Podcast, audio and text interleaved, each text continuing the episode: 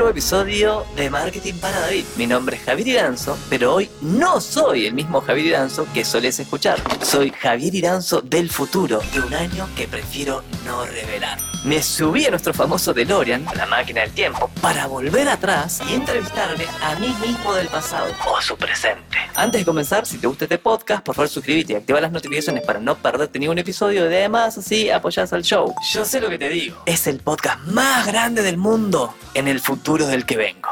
Ahora sí, hoy voy a hablar con Javier Iranzo. Escucha, David. Javier es fundador de Junio Marketing, una consultora para empresas de servicios que crea planes de marketing científico que generan resultados con garantía en unos 60 días. Además, Javier trabajó más de 15 años en agencias de publicidad para megas marcas como Falabella, Santander, Coca-Cola, Nivea. Ganó el premio a la mejor agencia digital durante 6 años consecutivos y ganó el premio Marketing Best como el mejor profesional de marketing digital de Chile. ¿Algún dato más? Sí, gerente de la década por la IAB. Sí, estoy hablando de mí mismo. Esto se puede poner raro.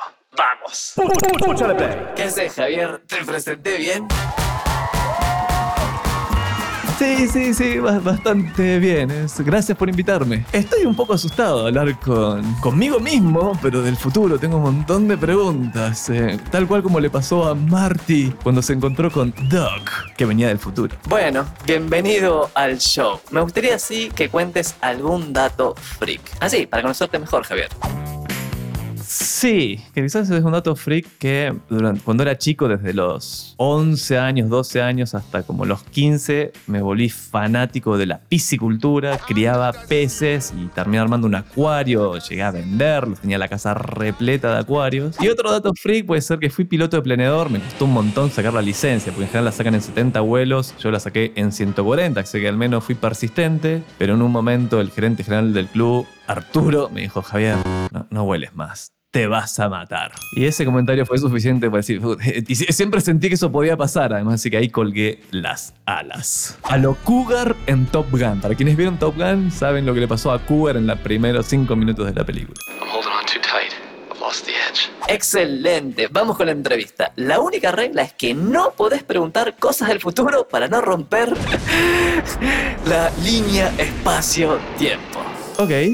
¿Qué respondes cuando un amigo en un asado te pregunta, eh, Javier, ¿qué cojones, es Junio Marketing? Oh, buena pregunta. Les respondo lo siguiente.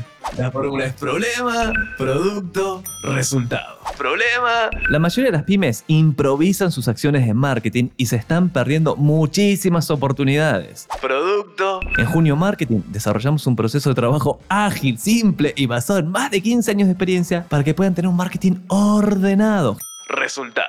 Generar clientes en piloto automático y hacer crecer su negocio. Ok, ¿le robaste la fórmula a Donald Miller para contar esa historia? Efectivamente. ¿Por qué decidiste aliarte con los David luego de una vida larga de muchos años de trabajar con Goliath? Temía que me hicieras esa pregunta, Javier. Eh, la realidad es que durante esos 15 años, sobre todo los últimos 5 años, dejé de ver el camino, perdí el norte, no tenía idea de dónde estaba parado ni qué estaba haciendo, por lo tanto el valor generado que yo sentía y que generaba para los clientes cada vez era un poco menos, lo que por supuesto repercutía en menores honorarios, poder cobrar menos, más competencia, eh, más difícil atraer talento, más difícil retener talento pero sobre todo empecé a sentir que a las reuniones en las que participaba no tenían mucho sentido, era, comida chatarra, ¿no? Teníamos reuniones, nos alimentábamos, pues nos pagaban, pero no nos nutrían. sentía que no crecía para ningún lado, ¿no? Digamos, eran reuniones sin sentido en su inmensa mayoría. Habíamos pasado de hablar con los gerentes generales a hablar con el community manager de la marca, con todo el respeto a los community managers que hacen un gran trabajo, pero también les tocaba hacer una cosa muy, muy poco estratégica y eso me mataba. Y en esa, en esa búsqueda nueva de sentido, de propósito, un día entró Álvaro, saludos Álvaro, Álvaro Varías de FitFood, y me preguntó, estaba, él estaba buscando, había buscado por internet, había buscado una agencia, nosotros éramos una agencia muy grande, él tenía una startup, tenía una pyme, pero él no sabía que yo estaba en plena crisis existencial, así que le dije, vení, yo, pero yo, yo, te, yo te ayudo, pero yo, yo. y había tomado varios cursos de cómo hacer sitios, rearmar sitios web, hacer landing page, siempre había sabido hacer campañas en Google, en Facebook, sabía armar dashboards en Data Studios, sabía a- administrar un CRM y, y él no tenía nada de eso, así que orquestamos todo eso y pasó de, de- de estar peleándola a crecer y a vender y a, a irle bien y eso para mí fue, oh, en realidad sí hay algo de valor que puedo generar y no necesito tremenda estructura. No necesito tanto. Eh, y soy más feliz y este cliente me respeta, yo lo respeto a él y digamos, y esto, hey, hay un nuevo camino. Y, y ese fue el inicio de la historia de trabajar para Davids, donde lo que uno hace como marketero puede tener un impacto muy alto, muy alto, pues les puede cambiar la vida, versus el impacto que le puedes hacer a un falabella. No, no, no, no importa lo que hagas, no, no moves mucho la aguja. Puede, una compañía puede andar muy bien, otra más o menos, pero realmente no, no, no lo sentíamos así. Pero Javier, ¿y al día de hoy se dice así como solo, solo, como loco malo? No. no, porque la pandemia destrabó dos situaciones que, que retenían, el retenían el crecimiento. Porque en esa vida de, de solo aprender estaba todo bien, pero tampoco me alcanzaba para mantener toda la estructura que había creado cuando era gerente general. Una familia grande, digamos, con montones de costos fijos y demás. Pero la pandemia destrabó dos temas muy importantes. Uno fue la productividad, que fue no tuve que ir más, trasladarme a, a, a las oficinas de los clientes o tener una propia oficina que ahí tenía de prestado, porque en mayo, que era mi agencia anterior, me, había- me habían prestado un espacio, entonces iba de vez en cuando o en un café. Entonces empecé a tener mucha más productividad. En vez de tener una, dos reuniones a la mañana con clientes, podía tener tres, cuatro, entonces, de, trabajo mucho más intenso. Así que eso fue espectacular. Y lo segundo es que se abrió el acceso a talento alrededor del mundo. Por ejemplo, Salvador Luca, que es uno de los productores de este podcast. Después se sumó Alejandro, después Cintia, después Paulo, que estaban también queriendo trabajar remoto, que querían ser también solo freelance o solopreneurs, freelance. Entonces pude tener acceso a ese talento y para los clientes ya no era raro tener a, a- a un equipo en Zoom. Antes era como, mira, ok, yo me voy a conectar, pero Salvador está en Tailandia. Eh, así que tenemos que buscar un horario que nos convenga y aparte va a ser por una aplicación que se llama Zoom. Es salida acá. No, no, no, no, no, no va a volar eso. Pero la pandemia destrabó esos dos temas y eso me permitió crecer y tener un equipo no clásico. Un, porque es un equipo finalmente y trabajamos en un montón de proyectos juntos, pero tenemos una relación de, muy diferente a la que tenía con colaboradores en la época de, mayo. Ya que estamos en la máquina del tiempo, vamos a ir al pasado. Eh, Más o menos elegí la fecha vos, Javier. ¿En qué momento te enamoraste del marketing? Porque yo sé que no siempre estuviste enamorado. Ok, vos me conocés, efectivamente. Me, tuve como dos buenos momentos en el marketing. Al principio, cuando llegué a Chile, como ingeniero, muy poca experiencia, donde empecé a aplicar los procesos, lo que había aprendido en ingeniería industrial, al marketing, y eso nos permitió hacer crecer mucho en su momento el área, el área digital de la agencia, y fue súper bien durante varios años, pero empecé a... Creo que esos fueron los primeros cinco años, seis, siete, pero después tuve como diez que empecé como, ¿qué estoy haciendo acá? Si soy ingeniero, ¿qué hago en una agencia de publicidad? Esto es, esto es una locura, esto es muy artesanal, esto es- no me sentía muy a gusto, no entendía, no entendía montones de cosas que ahí ocurrían. Sin embargo, le hicimos crecer sin entender mucho. digamos, es como, oh, o, capaz que entendía, o capaz que el síndrome del impostor, no lo sé, pero siento que no, no sabía mucho. Y el segundo momento fue el que conté hace un rato con Álvaro, que fue, oh, en realidad el marketing es una súper herramienta. Además, la inmensa mayoría, como yo hacía varios años atrás, la hemos subestimado o hemos hecho un marketing como agencias grandes, no un marketing de precisión, diría, no un marketing que busca la respuesta directa, un marketing, digamos, que la pyme necesita para sobrevivir, digamos, si no tienen un buen marketing, o, venían sobreviviendo, pero si cuando empiezan a hacer buen marketing pueden crecer o puede ser la diferencia entre hacerla y no hacerla, y ahí en esa contribución a a este tipo de clientes fue, esto está buenísimo, voy a hacer un doble, una doble, triple apuesta, esto es lo mío. Pero en esa época, antes de ese episodio, estaba incluso pensando en dejarlo todo. No, no, no tengo, ¿qué hago? en- ¿Qué estoy haciendo en la agencia de policía? Esto es una locura, tengo que hacer otra cosa. Estoy a tiempo de hacer otra cosa. Ok, Javier, con toda esta experiencia, ¿qué tres consejos le darías a David que está improvisando sus acciones de marketing? Uh, buena pregunta. La primera sería entender realmente quién es tu cliente. Entender realmente quién te está comprando. Por supuesto decir, eh, pero yo lo sé, sé quién me compra. No, no, pero ¿por qué te han comprado? ¿Por qué te han recomendado? ¿Qué de todo lo que haces realmente les suma más valor para poder hacer un, fortalecer esa área, o fortalecer ese producto, ese servicio y descartar lo que no? Empezar a enfocarte mucho más. Es mejor ser en mi opinión, especialista que generalista. El, famoso busca tu nicho y hacer, un monopolio en tu nicho te va a permitir crecer mucho más y, además volverte muy bueno en lo que haces. Porque si, si sos un generalista, sos más o menos bueno en, todo, uno puede decir, pero si sos especialista, sos muy bueno en algo y adivinas a quién le pagan más, al generalista o al especialista. Al especialista. Si vos tenés un problema en el corazón, vas a pagar más por el cardiólogo que por un médico general. Ni, ni hablar. Ese es uno. Dos es lee. Lee o ve, o, ve tutoriales o toma cursos. Soy adicto a los cursos de todo tipo. Estoy todo el tiempo tomando. Por ejemplo, estoy tomando una hora de cómo construir mi segundo cerebro, que me tiene fascinado. Básicamente es cómo aprender a tomar notas digitalmente, que hoy tenés el poder infinito, de todo lo que te llamó la atención o consideras que puede ser muy valioso para un proyecto en el que estás trabajando o para algo que se va a venir o simplemente a tu mente le dijo, hey, esto está bueno. En vez de dejarlo pasar, guardalo, pero de una manera tan ordenada que cuando más adelante, 10 años en el futuro o en cualquier momento, digas, ah, es vi algo que me iba a hacer servir que estaba bueno, lo tengas y ningún proyecto parta de cero. Y como dice el profesor del curso, eh, Tiago Forte, él dice, no parto ningún proyecto donde al menos tengo el 80% resuelto. Nada parte de cero, sino ya tengo más o menos todo armado en mi second brain, brain en mi segundo cerebro y puedo partir. Y el tercero sería crear contenido. Crea contenido, crea contenido, crea contenido de cualquier tipo, forma y color, pero crea, partí, todos partimos con cualquier cosa, animate a publicar, digamos, animate, animate, animate, porque si mantenés la frecuencia, inevitablemente vas a mejorar, inevitablemente porque por ahí te toma más o menos tiempo, pero empezás a escribir, por ejemplo, en LinkedIn, una red social donde estoy publicando bastante. Me tomó como 300 posteos volverme viral, de un viral, que hablé de, el, título era, este fue el error que me costó la agencia, y la segunda línea era, violé una ley inmutable del marketing y pagué el precio. Y había una foto mía digamos, con cara de, no, de loser, de angustiadísimo, y se volvió... o sea, ni pude terminar de leer los comentarios y explotó y demás. Creo que llegó a 250 mil views, que en LinkedIn es un montón.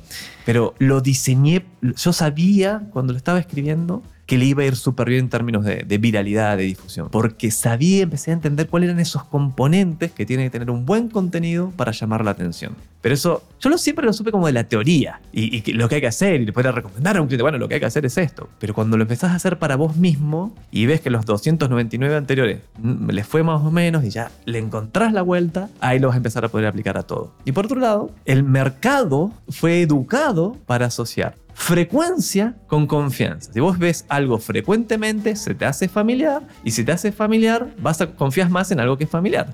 Y para que alguien te compre, tiene que confiar. Y para que tu negocio funcione, tiene que vender. Si no vendes, no tenés negocio. Por lo tanto, crear ese contenido para tener esa frecuencia, para que genere la confianza, es medio fundamental. Y en el momento que te das cuenta de eso y empezás a ser consistente y empezás a decir, ok, tengo que invertir en esto, en las buenas y en las malas, no tengo que dejar de comunicar. Eso sería una, no dejes de comunicar. No, podés dejar de, crear contenido que no, te, no le iba muy bien y demás, pero no, nunca dejes de comunicar. Si tuviese un billboard, digamos, de Camino Santiago Viña, y pudiese poner un mensaje, como esa, esa pregunta se lo robé a Tim Ferris, diría, no dejes de comunicar. Hey Javier, ¿y qué skills consideras que hoy 2023 son fundamentales para los marqueteros o para los gerentes generales de una pyme que necesiten crecer y hacer mejorar su marketing? Hmm, muy buena pregunta, Javier. La voy a responder. La primera, hoy, digamos, de las que estoy súper concentrado, es escribir mejor copywriting o redacción y podés ir a escuchar, Javier, el episodio que hicimos con Oscar Muñoz, Oski de Gringlas y Tomás Girardi de Turbo Market, que hablamos específicamente de ese tema. Entonces, escribir bien es un super skill. ¿Por qué? Porque va a hacer que todo lo que hagas conecta mejor. Si haces un posteo en LinkedIn y lo escribiste bien, porque conoces las técnicas de redacción, va a conectar mejor. Si haces un anuncio o te pedís que te hagan un anuncio, vas a saber cómo querés escribir o qué querés que diga ese anuncio, o el guion un pequeño video, vas a saber cómo construirlo. Si vas a mandar un email, vas a hacerlo de manera de que te lo lean, lo abran, lo lean y cliquen o lo respondan. Entonces ese es un super skill mega, ultra subestimado. Las cartas de amor sutiles son mi especialidad. Muñeca preciosa, bienvenida a Botadero. Población, tú. Yo mismo lo subestimé muchos de los años en, en Mayo, en anterior, porque no hacíamos ese tipo de, de, de marketing. Hacíamos como marketing de grandes marcas donde digamos, no, no, estás siendo tan preciso en marketing de respuesta directa y, y, los que hacíamos marketing no, no, lo medíamos tanto a la conversión o al resultado que queríamos que genere. Entonces no desarrollás bien ese skill. Y hoy es un skill, cuesta un montón encontrar gente que lo sepa. Así que podés partir ahí. Hay cursos, videos, libros, ahí está, repleto. Eh, partiría por David Ogilvy, eh, tenés uno ahí. Hay uno más simple que se llama Cómo escribir bien. Eh, cortito, no me acuerdo del nombre del autor, pero fantástico. Y por supuesto escuchar el, el episodio con Oski y Tomás. El segundo skill sería... Tenés que poder hacer una web. Tenés que poder hacer tu sitio web. Ya no necesitas ser técnico para nada. Tenés aplicaciones como Wix, Weebly, ya más avanzadas, podrías, ir, podrías tomarte un curso de WordPress, pero no, no, te lo recomendaría para partir, porque es bastante más compleja la curva del aprendizaje, pero tenés, está repleto, repleto de sistemas que ya te permiten hacer tu sitio web. Por ejemplo, ActiCampaign, Lead Pages, tenemos repleto. Pero aprende a hacer un sitio web desde lo comillas técnica, porque vas a usar templates y los vas a ajustar, pero si además a ese skill de saber hacer la web, le sumás el de copywriting, vas a hacer una web espectacular, porque va a tener un lindo template, saber linda, pero con eso no es suficiente, tiene que tener bien los contenidos. Y el tercer skill a desarrollar, que para mí fue y sigue siendo el más desafiante, es hablar en público o hablarle a una audiencia, poder prender la cámara de tu teléfono y hacer un TikTok, un reel, lo que sea. Aprender a comunicar.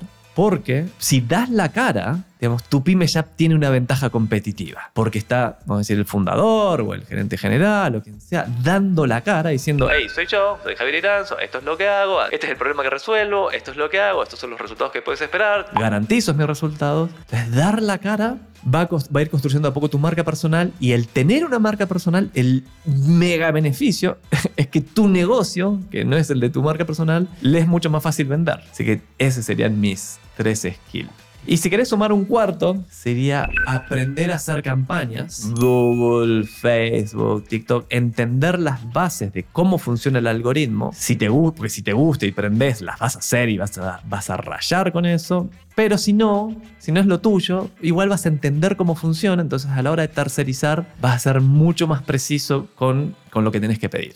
Ok, Javier, y escuché, viendo tu página, de que tienen una salsa secreta ahí en Junio Marketing. ¿Qué, qué es eso? ¿Me vas a hacer contar eso? Efectivamente, tenés que darlo todo. ok, vamos. Mira, cuando empecé a armar mi agencia, me di cuenta que necesitaba diferenciarme y muchas agencias haciendo lo mismo, por supuesto, hay mucha competencia. Y una, de las maneras de diferenciarte cuando tienes una empresa, una agencia, es a través de la expertise, y eso puede ser focalizándote, en mi caso fue empresas de servicio, no cualquier tipo de empresa, sino más en la categoría servicios. Y lo segundo es la experiencia, porque alguien quiere alguien con experiencia para resolver su problema, idealmente. Y eso le dimos una forma de mecanismo único. Y esa es un poco, o salsa secreta ok, yo tengo esto que es diferente al resto. Y nosotros lo llamamos el A2B Marketing Plan Framework. Es para pasar tu marca del punto A al punto B. Vos querés ir al punto B, que es un mundo donde vendes más, donde te va mejor, donde los clientes te quieren y te compran y confían en vos. Y, y el punto A, es un, eso no está pasando. Y ahí tiene que haber una transformación. Y lo que armamos fue un proceso muy ordenado, ágil, basado en más de 15 años de experiencia, separado en tres etapas. Y lo de tres etapas es porque podemos recordar tres cosas. Si hubiese dicho son 19 etapas, no te las vas a acordar. Entonces hicimos tres etapas. Y dijimos, mira, la primera es estratégica. Vamos a ayudar al cliente a a quién le vamos a hablar, qué le vamos a decir y dónde vamos a encontrar ese tipo de cliente. ¿Cuál es el lugar más eficiente? Eso lo llamamos la estrategia. Después decimos, el paso 2 es construir tus sistemas. Fíjate que algunos de los skills que hablábamos antes tenía como, ok, necesitas un sitio web, necesitas conectarle un CRM, tienes que tener todos los píxeles instalados, necesitas saberlo diseñado de tal forma de que no sea un sitio web, sino que sea una máquina de generar oportunidades. Ahí construimos esos sistemas que generalmente las pymes lo tienen más o menos armado, pero está lejos de ser algo robusto. Sistemas. Y la fase 3 ya es demanda. Es ok, ahora necesitas campañas. Necesitas que la gente llegue a tu sitio web.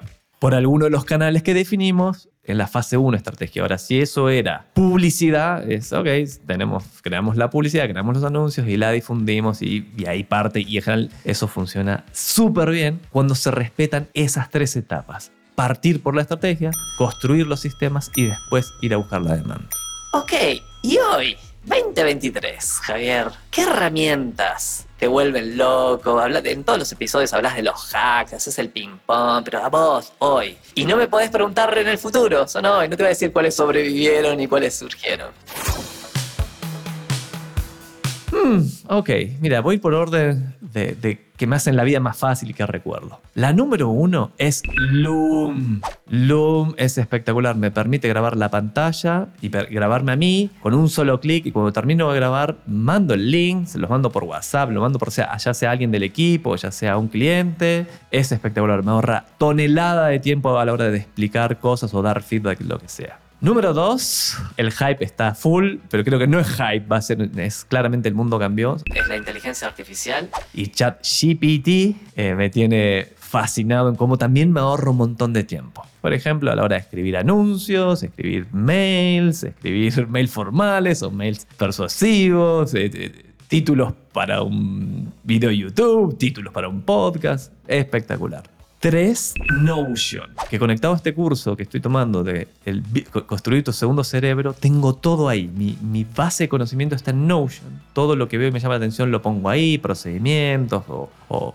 estructuras de trabajo, ideas, lo que sea, está ahí. Entonces lo hago súper accesible desde mi computador o el teléfono, donde sea. Tremenda herramienta. Y cuando tengo que compartirlo con alguien, digo, ah, mirá, eh, hice un resumen del lanzamiento que hizo Jürgen Klarik y acá está todo lo que necesitas saber. Comparto el link y chao, está todo ahí espectacular. Y bonus track, hoy estoy muy entusiasmado con todo lo que son bots, chatbots, principalmente en WhatsApp, que ahorran un montón de tiempo a los equipos, porque cuando entra alguien, digamos, el bot puede pre- precalificar si esa oportunidad es importante o no lo es, entonces nadie pierde tiempo, ni el prospecto, ni, ni, el cliente. Permite ahorrarles no solo ese tiempo, sino también si el cliente quiere autoatenderse en ciertas cosas, se puede atender. Y ahí también hay un episodio con Alejandro Sussenberg donde te cuenta todo lo que puedes hacer con WhatsApp y está re contra mega ultra subestimado todavía. Así que ese es eh, me tiene como loco. Y ahí puedes usar como herramientas BotMaker de Alejandro y hay varias más. Vamos, a dejar solo esa, que es del amigo de la casa. Pero si googleas alternativas, vas a encontrar otras. Errores, fracasos, cagazos, cagadas. Dale, vulnerate con los fuck ups. Fuck ups.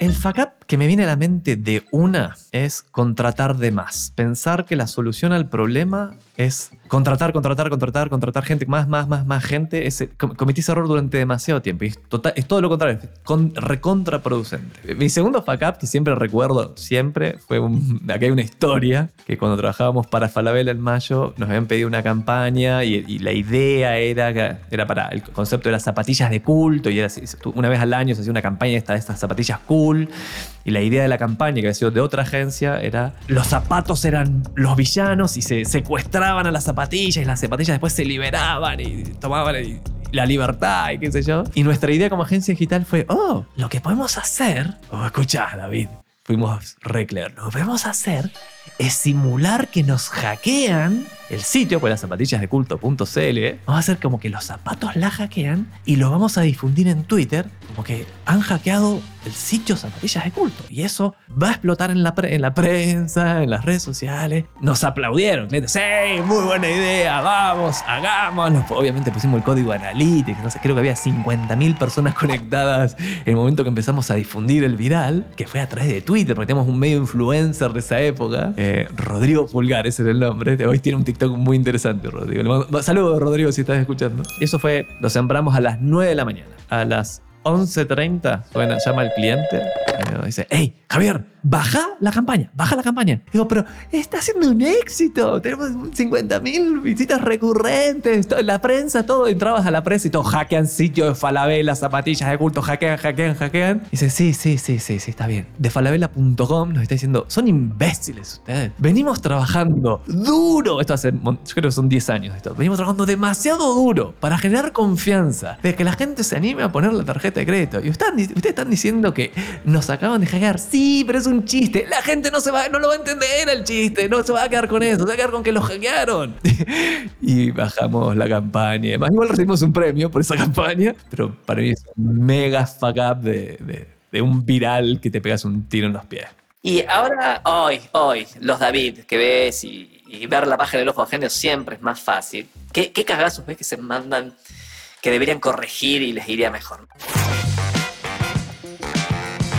Mm, Súper buena pregunta, Javier. El primero, diría, es sus sitios web no los representan. No está clara la propuesta de valor, no está claro por qué deberían comprarles a ellos y no está claro, y esto es terrible, cómo comprarles. Muchas veces hay, eh, pero sí, tengo ahí una pestaña de contacto o en el footer está el teléfono. No, no. Antes de que el usuario haga scroll, vos tenés que pasar el test del cavernícola. Y el test del cavernícola básicamente dice que si un cavernícola sale de su cueva y, quiere, y necesita ayuda, tu ayuda debería responder tres preguntas. Y son, hey, tú, ¿qué haces? Ah, dos, ¿cómo harás mi vida mejor? Tres, ¿cómo comprar? Si respondes bien esas tres preguntas, vas a estar en el 1% que mejor lo hace. Así que ese es un cagazo importante. ¿Podés dar un ejemplo, Javier? Efectivamente, entra a juniomarketing.com y lo vas a ver. Vas a ver que está todo perfectamente estructurado. Patrocinando Marketing para David, Junio Marketing. Gracias, Junio Marketing, por patrocinarnos. Pero vas a ver todo. Y, un segundo error dentro de no pasar el test del cavernícola. Y también gracias, Donald Miller. Esa se la robamos a Donald Miller. No generar confianza. Ya hablamos hace un rato de lo importante de generar confianza. Y se subestima que, nada, yo,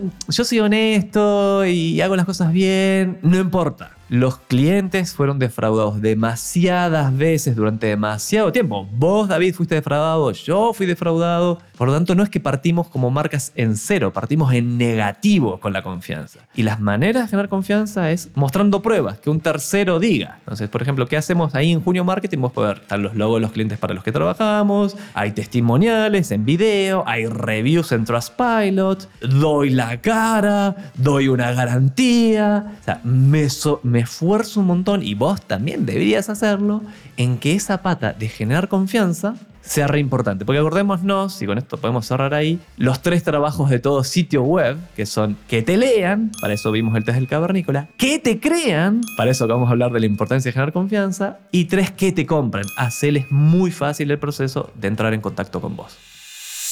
Pregunta, respuesta, pregunta, respuesta, pregunta, respuesta. El ping pong de marketing para David.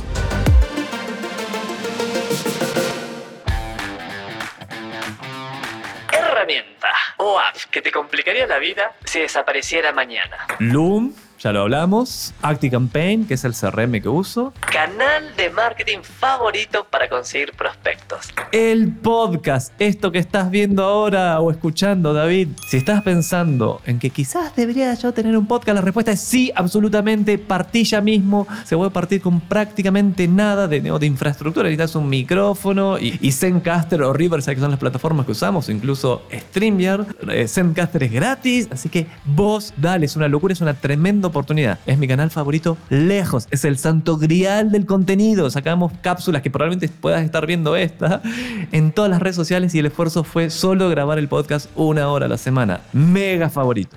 ¿Influencer o persona que te inspire favorita? Tengo varios, voy a, por ahí hay algunos que no me acuerdo el nombre, pero me han, me han inspirado un montón, pero diría Donald Miller, porque le hemos robado mucho. Ahí le puedes robar en su libro que es Story Brand y tiene una academia, se llama Business Made Simple, ha sido muy muy bueno. Después Tim Ferris, porque leyendo su libro, la semana de cuatro horas de trabajo, o algo así, me cambió la perspectiva. Entonces esto de volverme más solo solopreneur o ahora teniendo ya un, un equipo freelance, pero alrededor del mundo, digamos, eso está muy, muy empujado en ese libro que no- nos cambió la vida a muchísimas personas. ¿A quién le robás más? Como te decía, Javier, a Donald Miller, pero también le robé mucho en su momento a Aaron Fletcher. Me, topé con Aaron Fletcher hace 10 años atrás en uno de estos webinarios que, que te venden por, por YouTube y le compré todo. Me acuerdo que había sido re barato, además, no sé, 49 dólares, pero la cantidad de contenido increíble, técnicas, templates, las uso al día de hoy. Entonces ahí el consejo es, todos esos cursos o webinarios que hay, eh, tómalos. En general hay mucho valor. Libro, película, canal de YouTube o podcast que le recomendarías a David. Voy a recomendar dos libros que les tengo que hacer. Les debería prender una vela todos los días y agradecerles a los autores. Uno es el, plan de marketing de una página o One Page Marketing Plan, porque me simplificó la manera de ver, ver esto de cómo crear un buen plan de marketing y hacerlo siempre con los elementos que tiene que tener, no de más, ser concreto. Digamos, ese es uno, recontra recomendado. Y el segundo es Pitch Anything, que la traducción sería como vende lo que seas o algo así, de Oren Claff, que me voló la cabeza, lo estoy releyendo, tengo notas y demás. ¿Por qué? Porque te explica bien cómo armar esa presentación de venta, cómo armar ese pitch, pero te, te explica algo biológico que es el game change. Es decir, mira, cuando una persona se enfrenta a algo nuevo, vos, yo, digamos, tu futuro cliente, recibe la información con el cerebro primitivo. Y si eso no lo ve como oportunidad o peligro, en este caso tiene que ser una oportunidad, si no lo ve así inmediatamente, no lo manda a esa información a su cerebro avanzado, que es el neocortex. Y si no va al cerebro avanzado, que es el que analiza, el que toma las decisiones o el que ayuda como a, tomar esa decisión, no va a caminar no va, no va a funcionar. Por lo tanto, todo tiene que ser con mucha emoción y mega simple para que ese cerebro primitivo diga, ok, le vamos a dar la pasada a, esta, a este pitch y se lo voy a pasar al segundo cerebro para que ahí siga, siga- sigamos viéndolo. Y si no pasa, fregaste. Y aparte te explica las trampas, y eso es lo que más me gusta, las trampas en las que podés caer cuando estás presentando y cómo evitarlas. ¿Y a qué hora te levantás? Buena pregunta, Javier, deberías saberla. Tengo dos horarios. Cuando estoy construyendo algo es a las 5 de la mañana. Por ejemplo, cuando creé todo este proceso, el A2B, estuve mucho tiempo levantándome a las meses levantándome a las 5 de la mañana. Me sumé al famoso club de las 5 de la mañana, hay otro libro importante, porque necesitaba trabajo muy profundo, necesitaba estar muy concentrado, porque eso dependía que, que mi agencia funcionara. Digamos, no, no iba a funcionar si no teníamos un, un- un muy buen... Y ahora, ahora, en esta época, me estoy levantando 6 y media, pero sé que cuando necesite construir algo, tengo que despertarme más temprano. ¿Y cuál es tu mayor temor laboral? Odio esa pregunta. Cada vez que la hago, Javier, a los invitados sé que los pongo medio en aprietos. Y diría que mi mayor temor laboral es dejar de generar valor. Yo sé que es medio como mm, políticamente correcta, pero es realmente, de- es eso, es en el minuto en que los clientes no se benefician de lo que tengo para dar o lo que tenemos para dar, desaparezco. ¿Qué te dirías si te encontraras con tu versión pasada o futura? Subite a la máquina del tiempo. Vení, Javier, subámonos al DeLorean y elegí otra fecha. ¿A qué momento del pasado irías y qué harías di- diferente pensando en, en tu negocio? Ok, volvería unos 10 años para atrás, me iría como al 2013 y me diría, salta, emprende, hazlo ahora, vos dale, todo va a estar bien. Ese sería el consejo. ¿Y qué haría diferente? Efectivamente eso. Partiría antes trabajando para, para los David. Last chance, Javier, last chance. Nos estamos por ir. Si tenés solo una oportunidad de decirle a David algo, ¿qué le dirías? Le diría lo siguiente. Mantenete curioso, súper curioso y estudia, estudia, estudia, estudia. La, la educación nunca fue tan buena y tan barata. Estudia que te va a ir re bien. Y está llegando el momento de despedirnos, así que Javier, muchas gracias por compartir con nosotros. Fue un placer tenerte hoy. Te veo bien, seguí así. Ahora sí, llegó el momento de despedirnos. Muchas gracias por escuchar Marketing para David. De este lado del micrófono te habla Javier Iranzo y del otro está Delphi Ciudadane y Salva Luca en la producción y Fede Ferreira en la edición. Puedes escribirme con consultas sobre este episodio a mi mail, javier.iranzo.com o en mis redes sociales con el mismo nombre, preferentemente LinkedIn. LinkedIn o LinkedIn. No olvides suscribirte al programa en Spotify, donde sea que nos estés escuchando, y activar las notificaciones para no perderte ningún episodio. Además, nos ayuda un montón, nos recontra motiva. Nos escuchamos en el próximo episodio. Y Javier, ¿sabes lo que le dijeron a David un minuto antes de ir a meterle un roscazo a Goliat? No, ¿qué? ¡Ponele onda!